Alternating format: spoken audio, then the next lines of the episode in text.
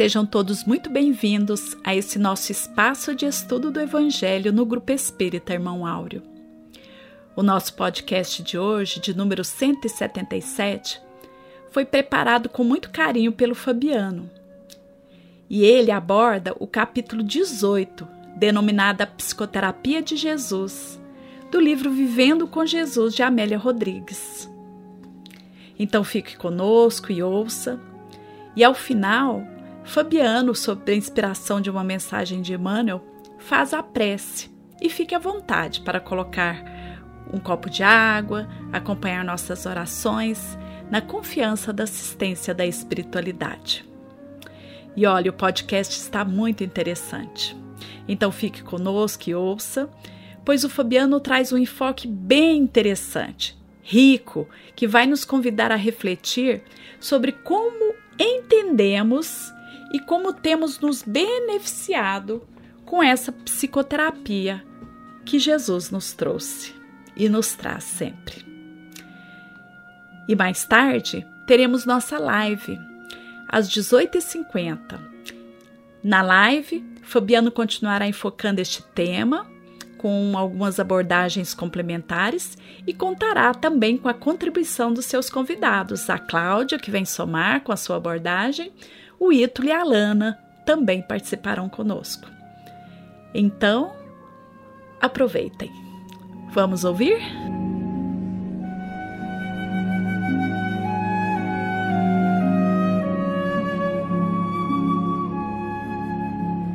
Olá a todos. A reflexão em torno do capítulo que vamos analisar hoje, que é o capítulo 18 do livro Vivendo com Jesus, intitulado a psicoterapia de Jesus revelou-se bem desafiadora. Amélia Rodrigues, ao caracterizar Jesus como sublime psicoterapeuta, também discorre sobre o divino remédio por ele infundido: o amor. Presença constante em nosso falar, esta talvez seja uma das palavras mais vazias de significado concreto. Algo como se acreditássemos que de tanto repetir talvez pudéssemos entender, ou que talvez nunca entenderíamos. Mas, como exercício, vamos fazer uma brevíssima retrospectiva, tão breve quanto for possível, a título de introdução, buscando uma melhor compreensão do significado de amor. Tomamos por base um artigo escrito por Elton Moreira Quadros, publicado na revista Acta Scientarium Human and Social Sciences. Segundo ele, a língua grega detém as três principais acepções de amor: eros, filia e ágape. Inicialmente falaremos sobre eros, que é um conceito aprofundado por Platão. Nessa primeira acepcia, o amor é uma força, abre aspas, que impele toda a existência a se realizar na ação. É ele que atualiza as virtualidades do ser, mas essa passagem ao ato só se concretiza mediante o contato com o outro. Percebemos já nesse primeiro aspecto é, que o amor eros é essencialmente força que move e movimenta. Outro ponto importante contido nesse conceito é a necessidade do outro, não ao acaso reflexão também proposta pelos Espíritos, conforme podemos constatar no Livro dos Espíritos, uh, na resposta às questões 785 e 917. Recomendo a leitura posterior dessas duas. É importante também notar que esse é um conceito bem mais amplo, então não é nossa intenção aprofundá-lo aqui. Mas cabe destacar uma importante analogia feita pelo filósofo grego, uh, que é Platão, uh, uh, sobre esse amor é, e como ele pode e deve ser trabalhado por nós. Então, Platão, citando Sócrates, né, falando que Sócrates conta um mito para explicar como a gente lida. É, Sócrates diz é, que nesse mito existem dois cavalos alados com asas na mesma parelha. Cada um representa um aspecto do amor Eros. Um é belo e nobre, enquanto o outro é o oposto disso. Entre eles, o cocheiro, aquele que conduz a parelha, né? É, que aí representa a condição humana, ou seja, o nosso espírito, que tenta equilibrar os dois cavalos, buscando assim o verdadeiro amor. Ou seja, a condução equilibrada da parelha de cavalos. Diga-se de passagem, tarefa extremamente difícil.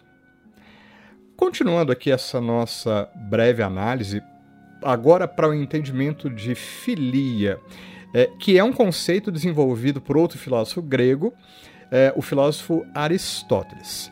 Mas antes da gente entrar nesse conceito que foi dado por ele, cabe destacar alguns aspectos da filosofia de Aristóteles. Todo o seu pensamento e a sua ética são essencialmente voltados para a prática, para o concreto, ou seja, caracterizados em cada ação, ato, vivência e manifestação concreta do ser, pois para ele a busca por qualquer boa virtude deve ser assim pautada. Não que ele não fale de questões espirituais e filosóficas, mas ele se pauta pelo concreto, pelas ações. E em cada uma das vivências deve-se buscar o meio termo, ou seja, a vivência equilibrada das virtudes, sem faltas nem excessos. Então, para esse filósofo, o amor filia é, é o princípio que caracteriza os iguais, a gente pode comparar, por exemplo, ao sentimento de amizade, né? ou então a busca daquele sentimento do, do igual que busca cuidar pelo outro, é o amor cuidado. Mas também para o filósofo, esse amor filia, ele pode ser de três tipos. Uh, um exemplo seria a amizade por conta da utilidade que o outro representa, ou seja, o quanto o, quanto o outro me é útil, é útil para mim. E por isso eu gosto dele. Esse é um tipo de amor filia. Né? Ah, o outro também se caracteriza pelo prazer, ou seja, o quanto ah, o caráter do outro, o quanto o outro em si é, causa em mim ah, sensações agradáveis, o quanto o outro é agradável em mim. Né? E por fim, ele caracteriza o terceiro aspecto, que segundo ele seria o verdadeiro, a verdadeira essência desse amor filia, desse amor cuidado, que se dá pela igualdade de virtudes. Portanto, assim pautado numa relação equilibrada de identidade e de reciprocidade. Uh, destacamos do artigo as caracterizações da amizade filia apresentadas por Aristóteles dão-nos a sensação de que o fundador do Liceu revela o caráter construtivo e opcional da amizade, uma vez que essa não surgirá de uma flechada mágica, uma pausa aqui, tá? Uh, normalmente o amor eros é representado pelo Cupido, uma de suas manifestações, não a única, que é aquele jovenzinho que atira flechas nos outros. Por isso a referência aqui, tá? Então continua retomando, né? Uh, uma vez que é que essa uh, manifestação da homofilia não surgirá de uma flechada mágica, mas o tempo da confiança e da afinidade entre os humanos. Não é à toa que Aristóteles ainda dirá: o homem sumamente feliz necessitará de amigos. Notemos aí novamente a presença do outro. Né? Bom, por fim, uh, na definição do último aspecto de amor, o amor ágape, né, que apesar da utilização do termo grego, não foi um conceito essencialmente introduzido pelos, pelos gregos, mas pelos ideais do cristianismo, que tem alguma relação. Tá? Então, segundo o autor do artigo, ele diz assim: sendo assim, ágape, enquanto o amor cristão se revela em algumas formas: caridade e misericórdia. Nesse sentido, o exercício desse amor ágape pressupõe benevolência, complacência, compaixão, indulgência e perdão ilimitados. Não nos aprofundaremos é, nesse, nessa, nessa nossa reflexão nesse conceito na forma acadêmica, uma vez que ele se encontra bem mais caracterizado nas discussões religiosas, em particular no Ocidente, né? É, inclusive no meio espírita. Embora reservemos para discussão posterior, talvez embora, é, talvez em nossa live, né? Alguns aspectos importantes desse conceito. Uh, fizemos questão de incluir toda essa discussão anterior das caracterizações do amor, né, antes mesmo da gente citar o capítulo proposto por Abélia Rodrigues. Pelo simples fato de que o termo amor, re repetimos, né, teve o conceito esvaziado pela repetição desproporcional e ausente justamente de entendimento, de busca pela compreensão, mas principalmente pela reflexão. Segundo Joana de Ângeles, no livro Convite da, Convites da Vida, capítulo 2, intitulado Convite ao Amor, ela diz assim: No contexto social da atualidade odierna, todavia, a expressão amor sofre a desvalorização do seu significado. Por isso, essa é a nossa proposta inicial, justamente refletir, ainda que brevemente, nos diferentes e inúmeros aspectos envolvidos no significado dos termos. E aqui a gente começa a destacar, então, exatamente como a autora espiritual Amélia Rodrigues inicia o capítulo 18. Ela diz assim: Sabia Jesus que todos os males que afligem o espírito humano procedem do seu interior, onde estão cristalizados os hábitos doentios, esses filhos diletos do egoísmo e da violência. Num comportamento gravemente infantil, do qual já se deveria haver libertado na razão direta em que houve o desenvolvimento para a faixa adulta. Então a gente percebe que uh, ela deixa claro, né? Estamos tratando aqui de questões da nossa alma. Então Jesus configura-se como o sublime psicoterapeuta. Ressalta ainda a autora espiritual. Sem o amor, a vida não tem qualquer razão de existir. O mestre sabia que o único sentido da existência humana é o de adquirir a flama do amor e desenvolvê-la. Aqui, a gente sublinha como os diversos filósofos da antiguidade repetiram, né, esses que a gente destacou anteriormente, repetiram o esforço que deve ser empreendido no desenvolvimento e na verdadeira compreensão desse sentimento. E citamos em particular o Evangelho segundo o Espiritismo, no capítulo 11, item 8, uh, intitulado A Lei de Amor.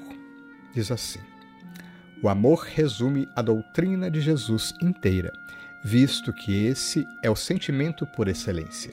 E os sentimentos são os instintos elevados à altura do progresso feito. Em sua origem, o homem só tem instintos. Quando mais avançado e corrompido, só tem sensações. Quando instruído e depurado, tem sentimentos. Retomamos Amélia Rodrigues para destacar outro ponto importante que ela nos apresenta.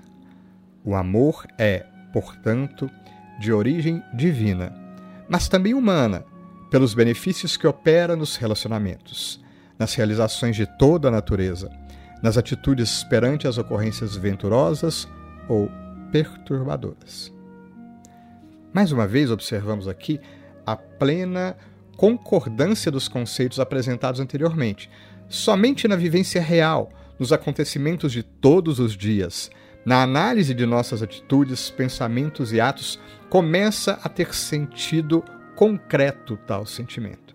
Somente na experimentação dos seus diferentes aspectos, eros, filia, ágape, entre outros, tal análise começa a ganhar sentido. E é por isso que a autora espiritual nos lembra. Por essa razão, ele, o Cristo, se converteu em poema de amor, portador de paz. Apresentou-nos então o Cristo como alternativas à lei de Italião, olho por olho, dente por dente, a aplicação da misericórdia, orientando a retribuição do mal com o bem. Assim, conforme ainda a perspectiva da autora espiritual, a pessoa saudável é aquela que sustenta os sentimentos nobres em quaisquer conjunturas, e não somente quando tudo lhe, lhe transcorre bem e agradavelmente. Não se resumindo ao ensino, o mestre então viveu tais, tais ensinamentos, né? culminando no sacrifício máximo, sublime expressão de amor ágape, deturpada pelo nosso entendimento como a traduzir-se apenas em sofrimento. Não se trata de sofrer ou imolar-se, mas de renúncia e abnegação. E o processo de colocar-se a caminho é claro, segundo Amélia Rodrigues. Ninguém pode apagar certas recordações e condutas ancestrais arquivadas nos recessos da memória, mas as pode substituir por outras, saudáveis, que se irão incorporar, incorporar nos conteúdos do ser, passando a proporcionar conduta desejável. uma vez mais, incorporar pela ação e conduta novos hábitos que possam gradativamente ir modificando nossos conceitos e princípios. É exatamente assim que Jesus ainda se manifesta, através de seus prepostos, tornando-se gentil e diligente escultor de almas. E, como se decidido a marcar definitivamente o caminho pelo ensinamento, asseverou ao finalizar a última ceia, conforme descrito pelo evangelista João, no capítulo 13, versículo 35. Nisto todos conhecerão que sois meus discípulos, se vos amardes uns aos outros. Assim, novamente vamos buscar, para fechar essa nossa breve reflexão, a finalização da lição Convites do Amor de Joana de Ângeles. Diz assim a autora: Se por acaso o céu dos teus sorrisos está com as estrelas da alegria apagada, apagadas, ama a si mesmo e clarificarás outros corações que jazem em noites mais sombrias, percebendo que todo aquele que irradia luz e calor aquece-se e ilumina-se, permanecendo feliz em qualquer circunstância. Haja, pois, o que haja, ama. Em plena cruz, não obstante o desprezo e a traição, o azorrague e a dor total, Jesus prosseguiu amando, e até hoje, fiel ao postulado que elaborou como base do seu ministério, continua amando-nos sem cansaço. Que possamos, portanto, refletir no amor-ação aquele que flui de cada gesto de nós mesmos, ainda que dele não tenhamos consciência e ou não saibamos manifestá-lo adequadamente. E seguindo os caminhos marcados por Jesus, tendo a certeza de que, como sublime psicoterapeuta, por ordem divina, não abandona nenhuma das ovelhas que o Pai lhes confiou. Sigamos, portanto, dispostos, renovados e confiantes. Que tenhamos uma excelente semana. E em nosso momento de oração de hoje, entregaremos nossa prece a Emmanuel, que nos conduzirá através da lição Meditação. Quando, nas horas de íntimo desgosto, o desalento te invadirá a alma e as lágrimas te aflorarem aos olhos. Busca-me. Eu sou aquele que sabe sufocar-te o pranto e estancar-te as lágrimas. Quando te julgares incompreendido dos que te circundam e vires que em torno há indiferença, acerca-te de mim.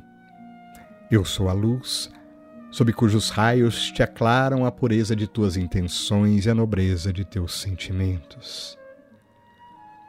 Quando se te extinguir o ânimo para rostares as vicissitudes da vida e te achares na iminência de desfalecer, chama-me. Eu sou a força capaz de remover-te as pedras do caminho e sobrepor-te às adversidades do mundo. Quando inclementemente te açoitarem os vendavais da sorte, e seja não souberes onde reclinar a cabeça, corre para junto de mim. Eu sou o refúgio em cujo seio encontrarás guarida para teu corpo e tranquilidade para teu espírito. Quando te faltar a calma, nos momentos de maior aflição e te considerares incapaz de conservar a serenidade de espírito, invoca-me. Eu sou a paciência que te faz vencer os transes mais dolorosos e triunfar nas situações mais difíceis. Quando te debateres nos paroxismos da dor e tiveres a alma ulcerada pelos abrolhos, grita por mim. Eu sou o bálsamo que cicatriza as chagas e te minora os padecimentos. Quando o mundo te iludir com suas promessas falazes, e perceberes que ninguém pode inspirar-te confiança, vem a mim.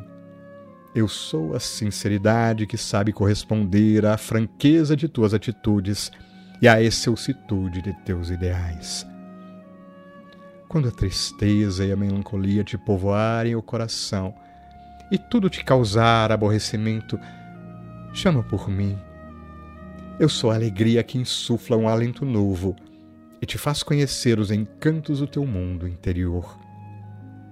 Quando um a um te fenecerem os ideais mais belos e te sentires no auge do desespero, apela por mim.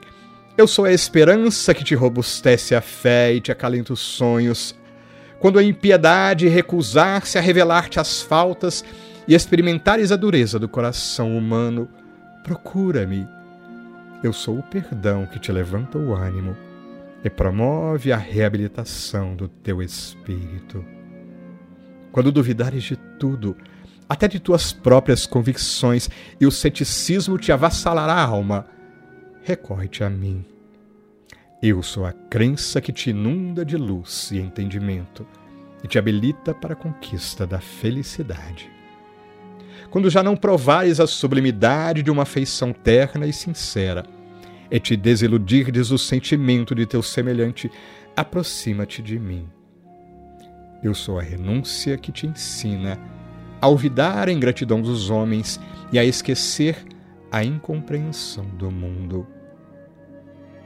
E quando, enfim, quiseres saber quem sou, pergunta ao riacho que murmura e ao pássaro que canta, à flor que desabrocha e à estrela que cintila ao moço que espera e ao velho que recorda.